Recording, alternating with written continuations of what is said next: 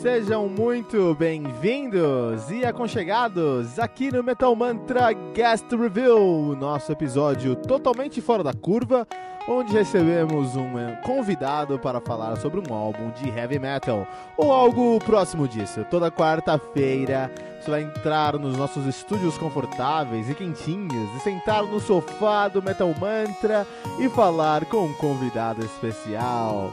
Nos mande suas perguntas, sugestões, críticas, correções, elogios ou quaisquer outros comentários através do nosso e-mail, que é o metalmantrapodcast@gmail.com, Facebook, Twitter ou Instagram, que é arroba metalmantrapod, ou através do nosso Anchor FM, que é o anchor.fm barra metal sagrado. E fique agora com mais um episódio do Metal Mantra Guest Reveal.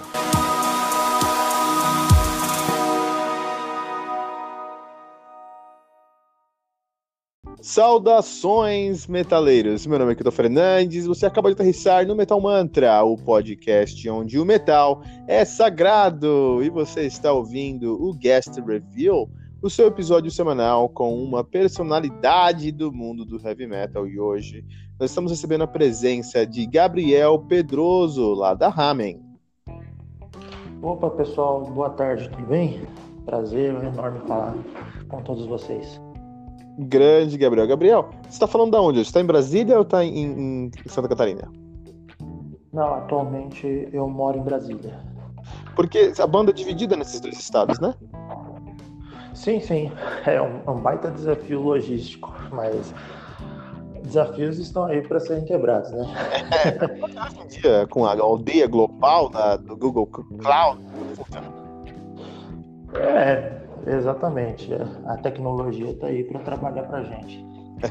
Gabriel, você pode se apresentar para os ouvintes do Metaverso? Eu sei que você já veio aqui, já participou com a gente aqui numa entrevista com a Ramen, uma entrevista que foi muito legal, mas é, talvez o, o, pessoal não conheça você, por favor, pode se apresentar para a gente? Beleza. É, sou Gabriel Pedroso, toco bateria há mais ou menos 20 anos. É, estou trabalhando assim com a, com a Ramen já tem cerca de dois anos. Né? Eu fui convidado a, a, primeiramente gravar o One Reflected Mirror e durante o processo de gravação, acho que eles foram com a minha cara e fizeram um convite para eu fazer parte da banda, né, como membro mesmo, né, integral. E eu acabei aceitando, né? Era uma, uma oportunidade única para mim é, de fazer parte de um projeto que realmente é, dava indícios de, de ser bastante promissor, né? Não é a minha, minha primeira experiência com banda dentro do metal, eu fiz parte da banda de metal sinfônico aqui de Brasília, na Perpetual Legacy, durante três anos. Foi até o motivo pelo qual eu.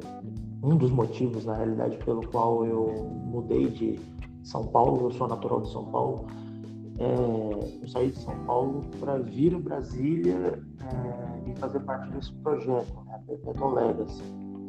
É, eu comecei mesmo é, a tocar assim é, no contexto igreja, né? Eu sou, sou cristão e, e, sempre me envolvi com a música dentro da igreja. E não só toco bateria, como também toco baixo, contrabaixo, arranho um pouco na guitarra, violão e tal. Então eu sempre fui meio que o, o, o reserva de luxo de muito grupo aí, né? Faltava um, eu tava ali para fazer o, o tapa-buraco. E, e como eu também acabei me inteirando muito é, acerca do instrumento contrabaixo, né? É, é uma segunda paixão que eu tenho dentro da música. Eu fiz parte também de uma banda é, com uma certa fama no underground paulistano, a Overdeath. É, eu fui o baixista da, da Overdeath. Conhece a Overdeath? Oi? Conheço a Overdeath, já passou no meu radar aqui no Metal Mantra. Pois é, é os, o pessoal do Overdeath, o, o, o, o Calejão, né, o Dan, a Suelen e o Paraguaio são grandes amigos, né, são, são da família mesmo. E foi um tempo muito bacana. Aprendi muita coisa com eles, aprendi muita coisa sobre a cena, sobre as lutas de ser banda, da correria, de você fazer, correr atrás para acontecer. Muitas experiências boas e eu carrego tudo isso como experiência para hoje é, alçar voos maiores com a Hanna. Pô, que legal. Muito legal mesmo, muito legal esse seu, seu histórico. Eu não sabia que você fazia parte do Overdeath. O Overdeath já passou no meu radar aqui no, no, Metal, no Metal Mantra. Que legal. E eu também sou baixista, quer dizer, hoje, hoje, hoje eu sou um podcaster, eu não pego meu baixo há dois anos, cara. Mas eu toquei baixo muito, muito vida, né? Mas é. Mas também toco baixo, cara. Que legal. Fico feliz. Baixo e bateria tem um diálogo ali que eles se conversam, né? Que eles têm que dialogar, né? Ah, com certeza, com certeza. É um, é um tipo de sinergia, é, é, é praticamente um comensalismo musical, né? Um, um depende do outro para poder sobreviver, né? Dentro do, desse universo, desse mundo animal chamado música, né? É, eu, eu, eu, até comento com as pessoas, porque lá em casa a, a, cozinha é invertida, né? A minha esposa toca bateria e eu sou baixista né? na, na, nossa igreja. Então o pessoal sempre pergunta assim para mim: ah, pô, na sua igreja você toca bateria? Eu não, ah, eu aponto para baixinha. Mas assim, é, é algo muito legal, né? Porque é, a gente acaba evoluindo, né? A gente já evolui como casal e a gente acaba evoluindo como músicos também, porque a gente já tem a, a nossa sinergia na hora de fazer música, né? E, e isso tudo gera experiência para gente, né? É, eu acho que, por exemplo, eu posso dizer que você, é, estudar o contrabaixo me faz um baterista melhor e vice-versa, né? Porque um instrumento tem que entender o outro, né? São os dois instrumentos que embasam o, o trabalho musical, né? Dão aquela, né? dão aquela cimentada na, na, na estrutura, no ritmo, né? E aí os outros elementos, né? os outros instrumentos, eles vão agregando, né? Abrilhantando mais a, a, a construção da música. Mas isso é muito verdade mesmo, né? Quando eu penso, hoje em dia, como eu já falei, eu não toco mais, mas tanto, né? Mas quando eu, eu, eu tava mais ativo tocando com minhas bandas e tudo mais, sempre que eu pensava numa linha, ah, tem que fazer uma linha pra cá, eu olhava primeiramente pra bateria. O que, que a bateria tava fazendo?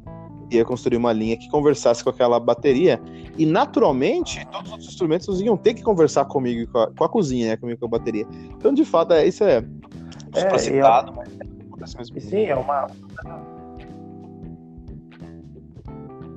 Sim, é uma coisa muito impressionante. Né? Eu já toquei com muita gente, 20 anos, e, e muitas vezes a gente fazia arranjos meio que instantâneos, espontâneos, só de um olhar para o outro. Né? Aquela coisa assim de você já saber ler e antever os movimentos, né? as ideias do, do seu colega de banda, de, grupo musical, tanto dentro quanto fora da, da, do contexto de igreja. Né? já venho nessa pegada já há uns 20 anos.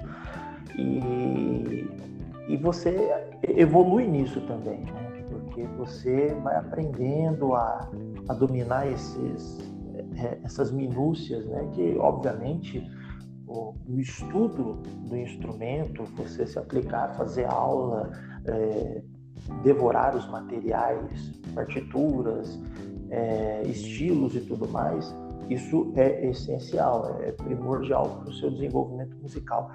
Mas tem uma coisa que, que corre paralelo a isso, é você saber interpretar o que o, o seu colega, o seu parceiro de banda está fazendo ali na música, o que ele está pretendendo fazer, né? meio que um, uma, uma previsão, né? porque você, com as suas ideias, você pode instantaneamente preencher aquilo ali de uma forma que vai ficar 100% funcional, 100% belo.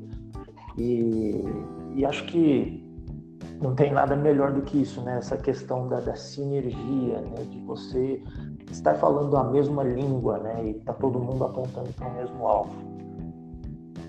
Pô, não, isso é demais. Mas é, é interessante você falou sobre a igreja e como a igreja tem cria um ambiente super confortável para a criação ali, de músicos, né? Eu, eu sou, eu sou é, é, cristão também, eu sou mormon, na minha igreja a gente não tem de fato bandas, mas tem muita música. E o que eu acho interessante, o que eu acho interessante é que o, o, o eu acho até chato, né? Porque o heavy metal tem um preconceito com o heavy metal cristão, tanto que existe uma grande discussão, que eu ainda vou trazer um especial aqui, se exi... o heavy metal ainda tem essa discussão se existe ou não existe white metal, né? Se existe o que a gente pode chamar de white metal ou não. O que eu acho uma discussão cara... boa, porque, porque qual o problema do cara falar sobre um tema mais cristão dentro do heavy metal, né? Eu, eu particularmente eu não vejo problema nenhum. O que para mim existe é o metal, né? O que existe é o rock, é o metal. É... Tanto é que eu, particularmente, eu tenho a seguinte visão. Se a gente for falar de música sacra, é... ou música cristã, é... então a gente tem que realmente fazer uma divisão plena. Né? Se você começa a diferenciar as coisas, você começa a diferenciar pessoas. E Fato. eu acho que não, não, é bem por aí, sabe? Eu acho que existe música, meu, meu pensamento é, existe música. Existe quem consome a música. É, existe o cristão que consome música, existe o não cristão que consome música, existe o que consome música, existe o budista que consome música, existe o, o afro-religioso que, que, consome música. Então, assim, são diversas pessoas que vão consumir aquilo que mais lhe atrai, vão buscar a mensagem que mais faz sentido ao, ao, ao que ela acredita, ou que ela pensa como verdade. E pronto, acabou. Né? Eu acho que a música, ela como um veículo de comunicação, né, como um, um suporte te dar o que você quiser para quem você quiser. Eu concordo absolutamente. É exatamente assim que eu penso. Acho que é, música é um, é, um, é um elemento acima da, da questão religiosa da pessoa. Acho que não, não tem sentido. Mas o heavy metal tem esse preconceito. Eu acho uma bobagem, porque a, igrejas elas criam um ambiente que eu acho excelente, que é você pega 15, 16 uh, jovens, de sei lá, no, 10 a 15 anos, coloca eles numa sala e fala: Ó, oh, tem esses instrumentos aqui, vocês precisam aprender a tocar e vão tocar esses instrumentos por 20 anos. Não há uhum. elemento melhor, melhor pra você criar músicos sólidos do que esse, cara. É uma pena que a Metal tenha esse preconceito.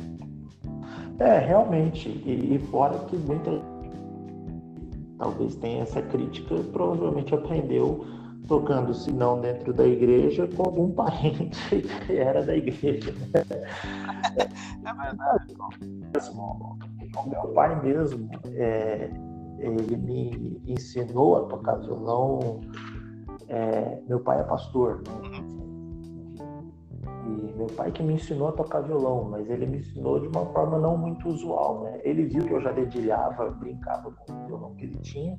Ele tinha uma espécie de cartilha com os acordes, né? Mostrando como se montava um acorde X, Y, Z e tal. E aí um dia ele me viu, pegou a cartilha, botou na minha frente e falou, ó, começa a fazer esses desenhos aí. Ah, como é que eu faço? Você põe o dedo, o dedo aqui, aqui, aqui, e toca. E bate na porta. Foi assim que.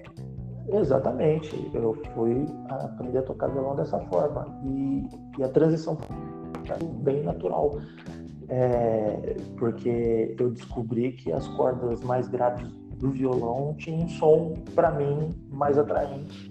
E comecei a músicas fazendo o dom, dom, dom do baixo no violão. Né? E e como muita gente, né, provavelmente que viu alguém tocando dentro da igreja, eu fui atraído à, bateria porque eu vi alguém tocando, né? E, e, e, como na época, né, tinha aquela criançada que chegava e metia a mão no, no instrumento e fazia aquela malgazarra, né? Meu, minha mãe, ela sempre tinha o cuidado, né? Ficava responsável pela zeladoria da igreja na época, onde meu pai é, pastoreava, ela guardava os instrumentos e escondia as baquetas para a molecada não ficar na mão. E, e, e, aí eu, como todo bom filho serelepe, eu corri uma vez no, no, no, gabinete, né, na sala que o meu pai, onde meu pai atendia as pessoas, eu achei dois pincéis atômicos, voltei correndo pro, pro templo, tirei o pano, sentei e comecei a batucar. começou aí, com dois pincéis atômicos, estamos aí até hoje, né, fazendo assim, o que eu, que eu mais gosto, né? Eu sou apaixonado pelo, pelo instrumento que eu, que eu toco e e sempre busquei é...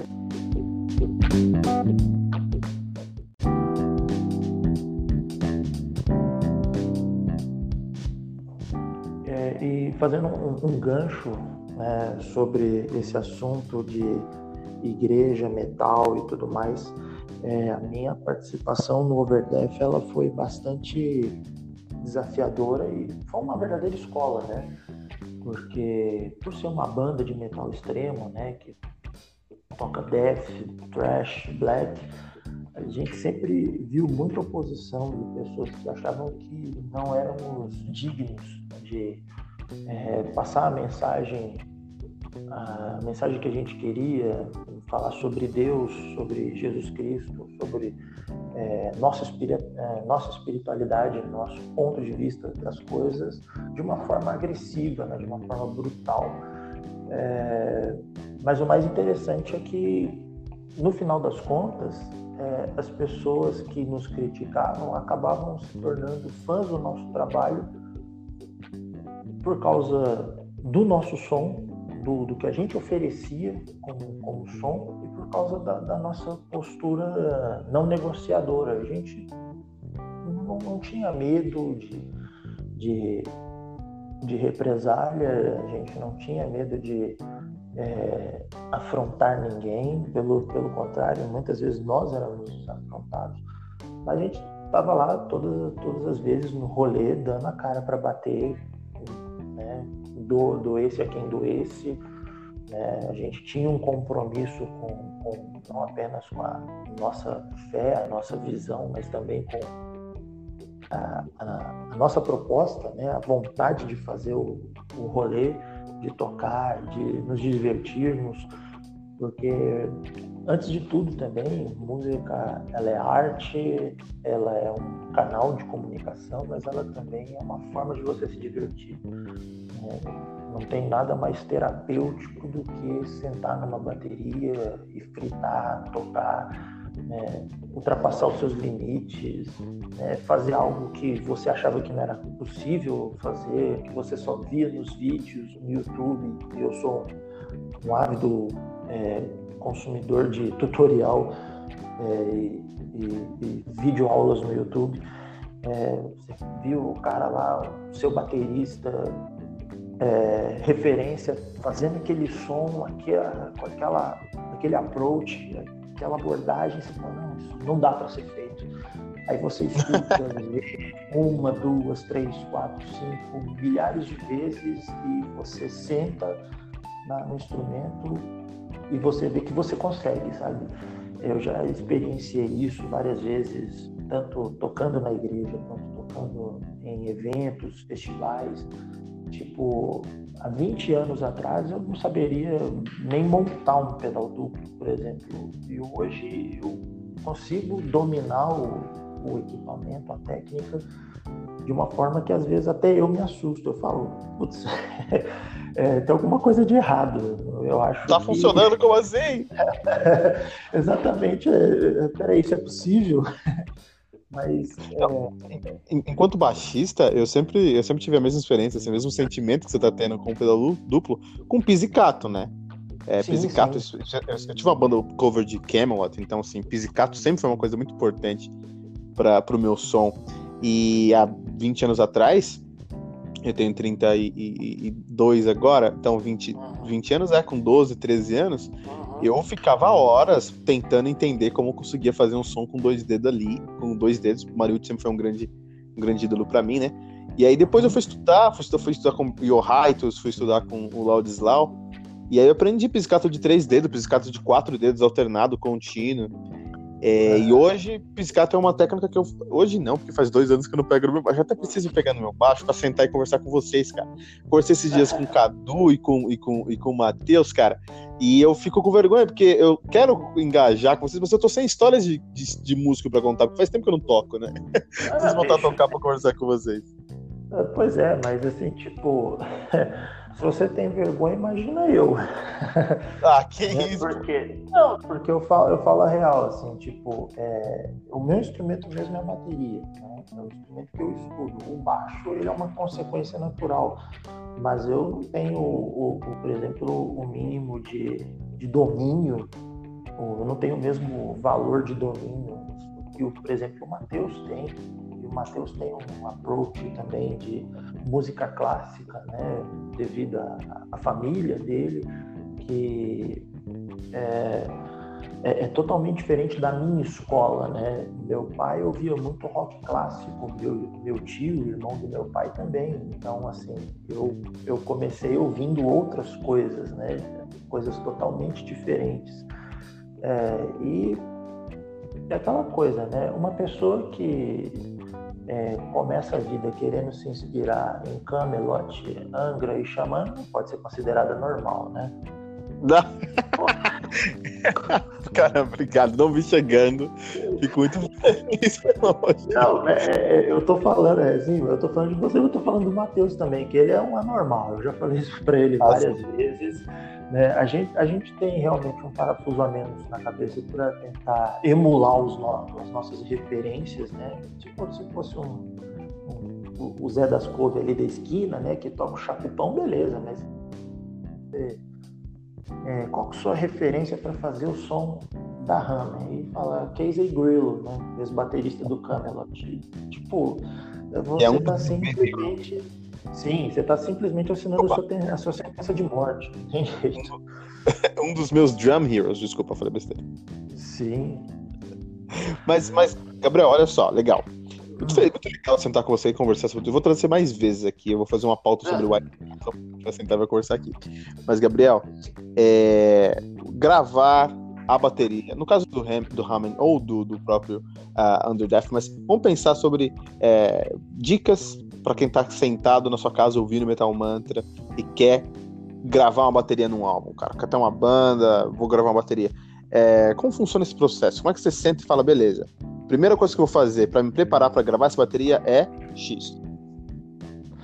Eu acho que a gente pode calcar em três pontos, né? É, estudo, investimento e estudo, investimento e, e, e conhecimento, né? No, sentido de do que você quer fazer, né? Iniciativa. Gabriel, né? pode, pode repetir essa pergunta que eu consigo editar depois, por favor? Pode repetir a resposta, desculpa. A resposta, sim, sim. É, eu acho que tudo é, se resume em três pontos, né? Estudo, investimento e vontade. Ok. Não, nem é vontade, é iniciativa. Bom, Então vamos fazer de novo, por favor. Aí a gente faz na Tá. sequência. Ok. É, tudo, eu acho que tudo pode se resumir em três pontos, né? É, estudo, investimento e iniciativa. É, o estudo é, é a coisa mais basilar de todas, né? Quer fazer um trabalho de alto nível, você tem que um baterista de alto nível, né?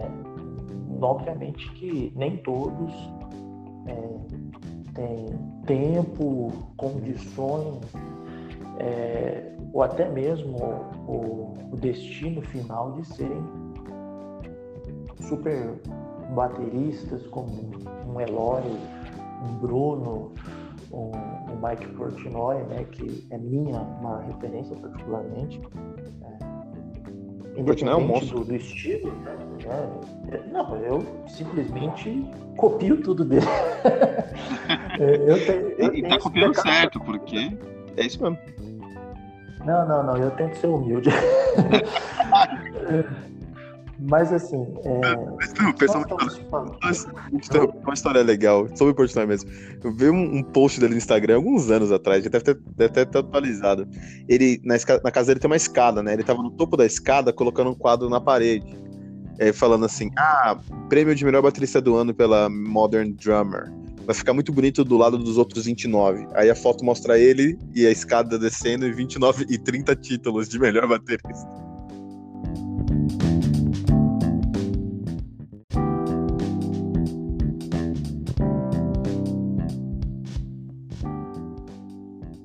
Você tem que estudar para ser um bom músico, e tocar e tocar bem, né? Obviamente que se tratando do, do metal, é, nem todos né, chegarão né, ao, ao patamar de um Eloy, de um Portnoy, de um Bruno Valverde, de um Casey Grillo, como a gente mencionou, tantos outros bateristas né, que já são considerados lendas vivas, mas parafraseando o Gene Hoglan, né, é, quanto mais você homenageia suas referências, melhor você fica. Então, Excelente. Se você estuda o seu instrumento com, com zelo, com amor, com, com o desejo de sempre melhorar, né, você vai conseguir o seu lugar no, no mundo, né? Você vai conseguir ser a referência de alguém. Né? E o estudo te leva à excelência, né? E gravação é uma coisa que não dá para ser feita meia boca. Né? Ou você chega no, no estúdio e senta e faz o seu melhor com, com sabedoria, com, com técnica, com capacidade, ou você faz um trabalho porcaria. Né? E, e não é todo o produtor, não é todo produtor que é paciente. Né? É, muitas vezes você vai trabalhar num, num, estúdio, vai trabalhar em um determinado estúdio que o cara quer que você faça o, o trabalho todo logo de uma vez, né? Aquele Priester tá para provar, né? Tá aí para provar. E foi mais ou menos assim que ele gravou o Rebirth, né? O cara falou, não, você vai sentar e fazer e pronto. Ah, ficou brigando, batendo de frente com o cara, mas o CD saiu, né? E hoje é, é um clássico, né? Então, assim, o primeiro ponto para todo cara assim que toca bateria, tem banda ou quem tem uma banda e sonha em gravar um CD e tal, vai estudar, né? Devore os livros, já dizia seu Madruga, né? É, veja bastante videoaula, tenha o seu tempo de estudo para praticar um instrumento, invista é, tempo, invista é, seu, seu físico, invista sua mente.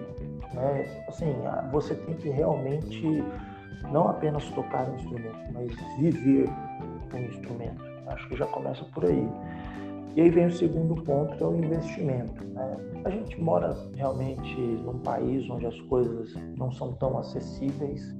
Né? A gente tem o, custo Brasil, o risco Brasil, a gente tem o Brasil propriamente dito. Brasil, mas, Brasil. É, a gente tem o, o, Brasil, Brasil, mas. No seu contexto, é... no seu contexto você tem o Bra Brasília Brasil. É, eu tenho Brasília Brasil, né? As coisas acontecem no quintal de casa. Né? É mas eu acho que é, existem possibilidades, né? A gente não está é, é, totalmente perdido, né? Eu, eu, por exemplo, não tenho ainda, né? Paga nós, Orion. é, eu não tenho ainda o, um endorsement para chamar de meu e tal. Então, assim, muita coisa eu vou investindo do meu bolso mesmo eu pago as contas de casa e quando sobro, quando sobra alguma coisinha, eu vou lá e dou uma melhorada no, no meu equipamento. Então hoje eu tenho prato. assim, basicamente prato, né? Pratos, para basicamente prato. né? Eu... Prato é demais, adoro pratos. Com certeza. Quando tem comida dentro deles é melhor ainda. É... Mas assim, hoje eu uso os pratos da marca Orion e eles me atendem bem. Eu acho que é uma marca que oferece um custo-benefício muito bom. Né? Tem desde as séries básicas até as séries é, mais tops, digamos assim, você consegue é, ter um bom equipamento com um bom custo-benefício. É, deixa eu assim, esse ponto mesmo. É, e tem alguma marca nacional de pratos que você indica, você fala, olha, esse aqui tá um preço mais acessível, não é um, um, um paste, um Sabian, mas vai te atender completamente nesse primeiro momento? Olha, ah, eu, eu diria a própria Orion mesmo, né? É porque eu uso né? É uma marca assim que os materiais me atendem bem, né? Como eu já falei anteriormente, eu toco tanto no contexto banda quanto no contexto igreja. Então é uma marca que é, sabe ser polivalente, né? É, oferecer um produto que atende a diversas necessidades, né? diversos tipos de som, diversos tipos de, de ambiente e sempre de uma forma satisfatória, né? Das nacionais, eu, eu recomendo sim a Orion, embora tenham, estejam aparecendo marcas muito boas, assim, com um padrão turco de qualidade, né? Como o pessoal da Domain Symbols, né? Que eu vejo o desenvolvimento dos produtos pela, pela internet, né? Facebook e afins. É, tem um cidadão lá de Brasília, Brasília não, Londrina, desculpa. Cidadão de Londrina, se eu não me engano, o nome dele é Bruno Shell. Ele começou fazendo remanufatura de pratos, né? É, Olha que legal. É, ele trabalha, ele trabalha, inicialmente trabalhava com isso, é, consertando pratos, é, remanufaturando, né? Um trabalho bem legal assim e ele pegou toda essa expertise e lançou a própria marca dele, né? a Red Foot Symbol, né? É, em português seria pé vermelho. Né? E ele também está oferecendo, pelo que eu andei acompanhando, ele está assim com uma proposta de oferecer algo de muita qualidade né? dentro aqui do, do Brasil.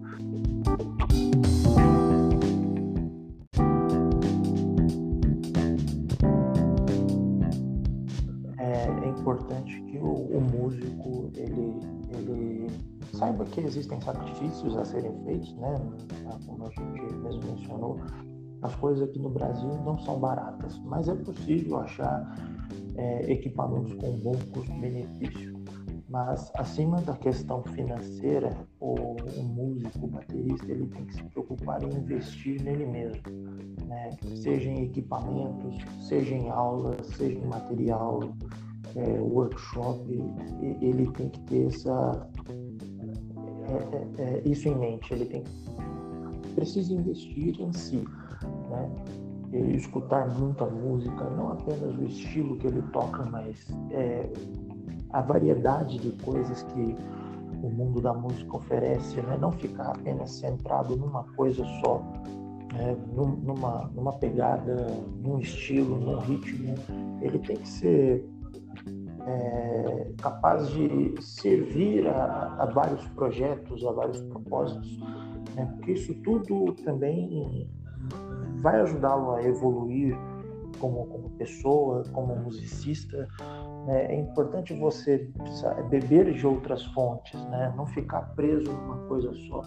E, e dentro disso, estudar. Estudar, né? voltando ao primeiro ponto, o estudo é o maior investimento que você pode fazer. Né? E depois comprar um equipamento que dure, né? que aguente os rolês, um equipamento também que seja bom é, para você usar na gravação, né?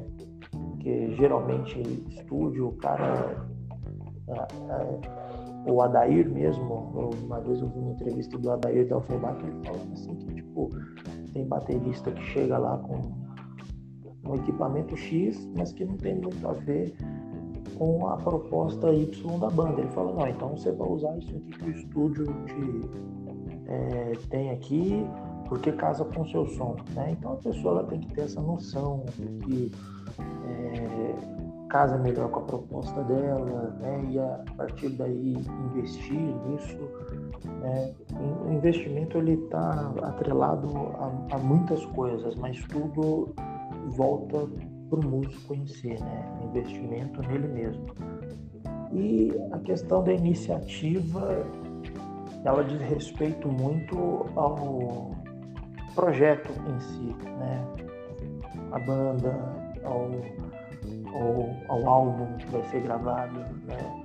E, e, e o que que é, onde que a iniciativa entra nisso?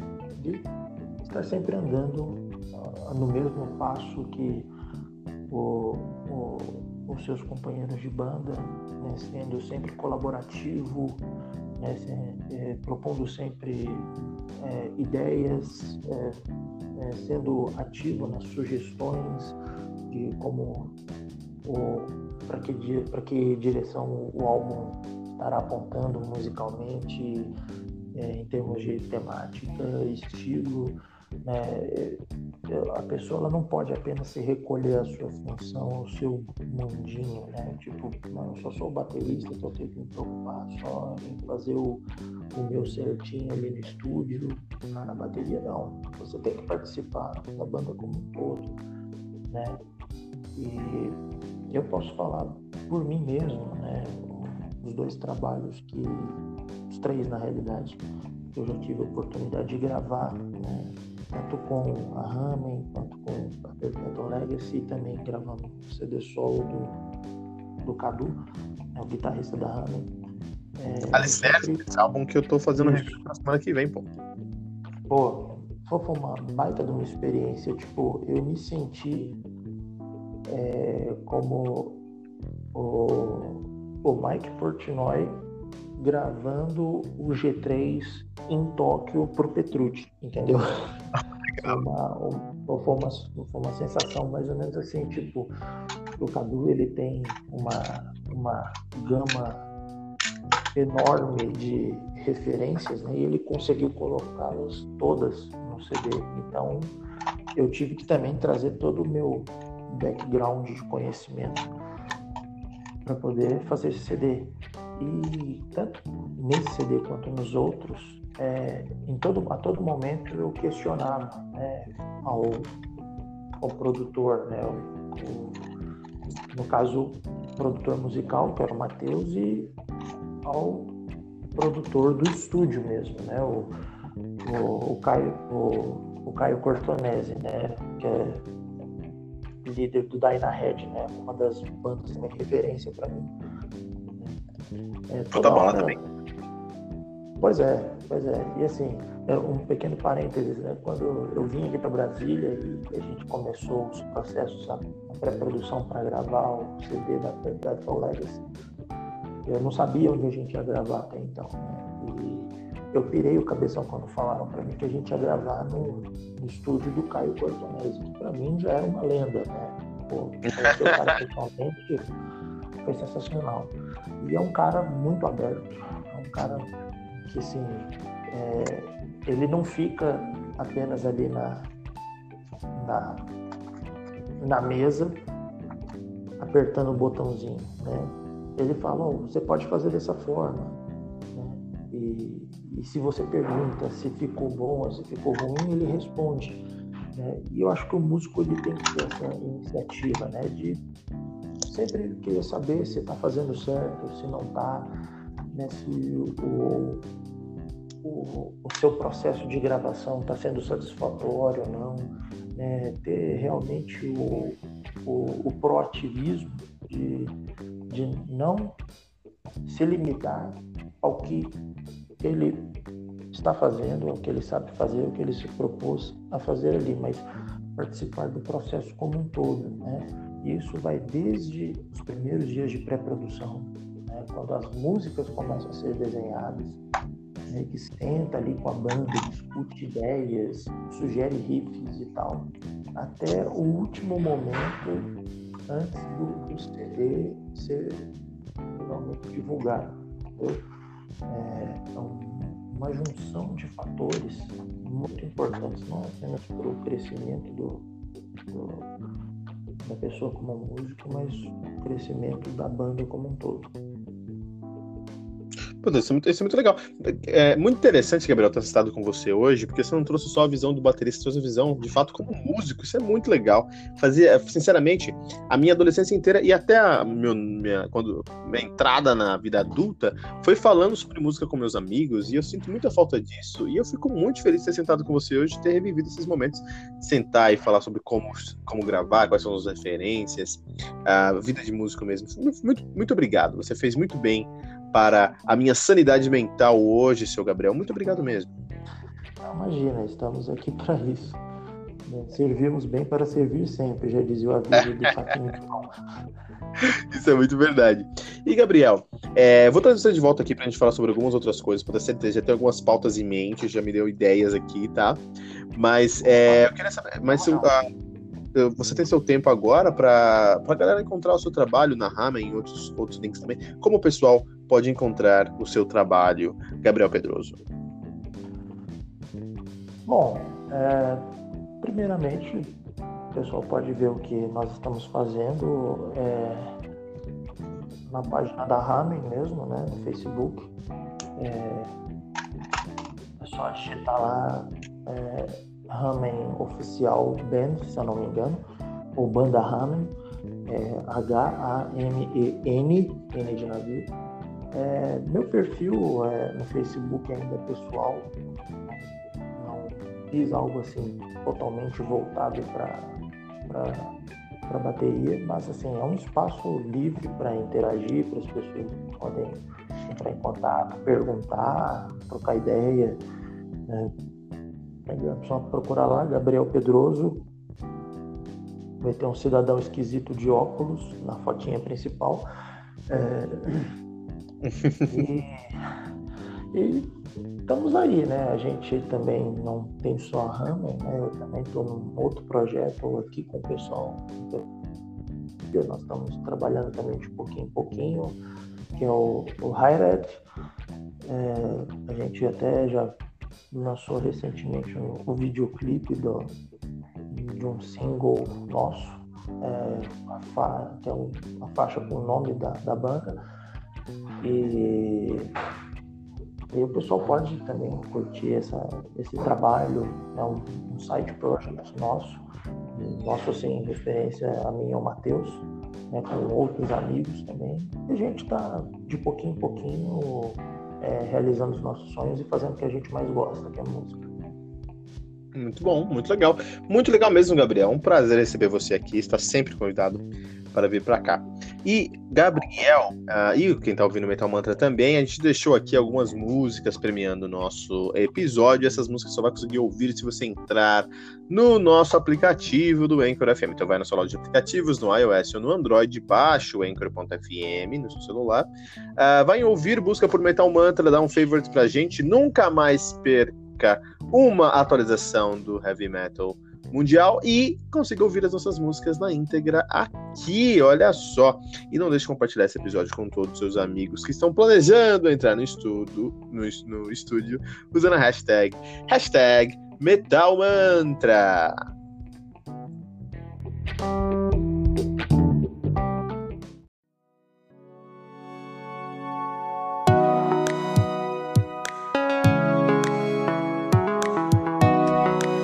E ficamos por aqui com o nosso guest review de hoje. E toda quarta-feira você vai receber um novo convidado aqui nos estúdios do Metal Mantra. Lembrando que você pode encontrar todo o nosso conteúdo no anchor.fm barra Metal Sagrado ou em qualquer rede social como arroba Metal Mantra pode. Não deixe de compartilhar esse episódio com todos os seus amigos metaleiros usando a hashtag, hashtag Metal Mantra.